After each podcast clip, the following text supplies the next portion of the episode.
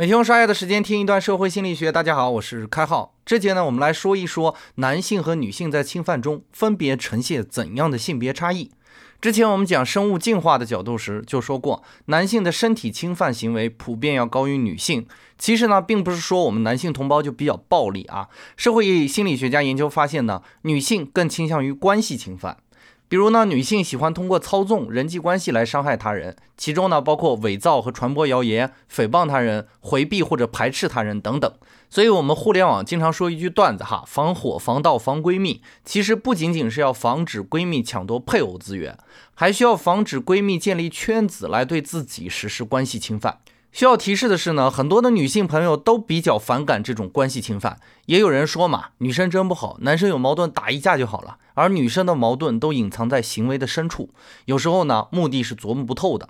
我们需要声明哈，关系侵犯和身体侵犯并无优劣之分，同属于侵犯，我们都需要积极的避免。值得一提的是呢，女性倾向于有组织、有纪律的侵犯。也就是女性通常会算清楚自己的得失，然后实施侵犯行为，这一点显然是普遍比男性而高明的。注意这个高明要打上双引号哈。社会心理学家发现，男性更倾向于自发的、无缘无故的暴力行为。在这种找茬的行为中呢，男性明显要比女性更加的积极啊，这个积极还是打上双引号哈。这种冲动的行为几乎每天都在上演，但是女性参与其中的比例非常小，男性通常是主角。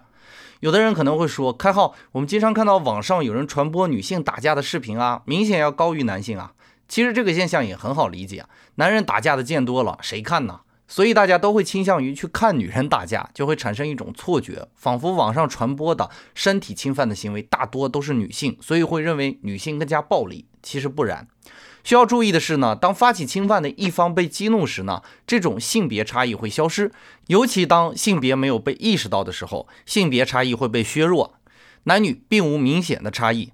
当然，在崇尚侵犯的文化中，两性都有可能依赖于暴力手段来解决问题，比如在洛杉矶，墨西哥裔的女青年会随身携带其他的任何他们可以拥有的武器。再比如，恐怖分子激发女性自杀式炸弹投放的动机和激发男性自杀式炸弹投放的动机并没有明显的差异。在这种所谓的国仇家恨的环境下呢，男女不存在差异。除此之外呢，我们需要注意的是，侵犯行为和侵犯行为的性别差异在我们很小的时候就开始出现了。这种差异大约是因为人类的原始社会分工不一致而引起的。在一组三到五岁儿童游戏的研究中发现，孩子们在争夺游戏资源的过程中，如果失败了，男孩子会通过身体的侵犯来争取，比如推搡或者打击其他的参与者；而女孩子则会背地里说坏话或者散布谣言来排挤其他的参与者。当然，我们需要提醒的是，最近我们都在讲侵犯嘛，并不等于侵犯的合理性。所以呢，各位听节目的伙伴，尽可能的保证行为的理智，而不是通过侵犯的行为来解决问题。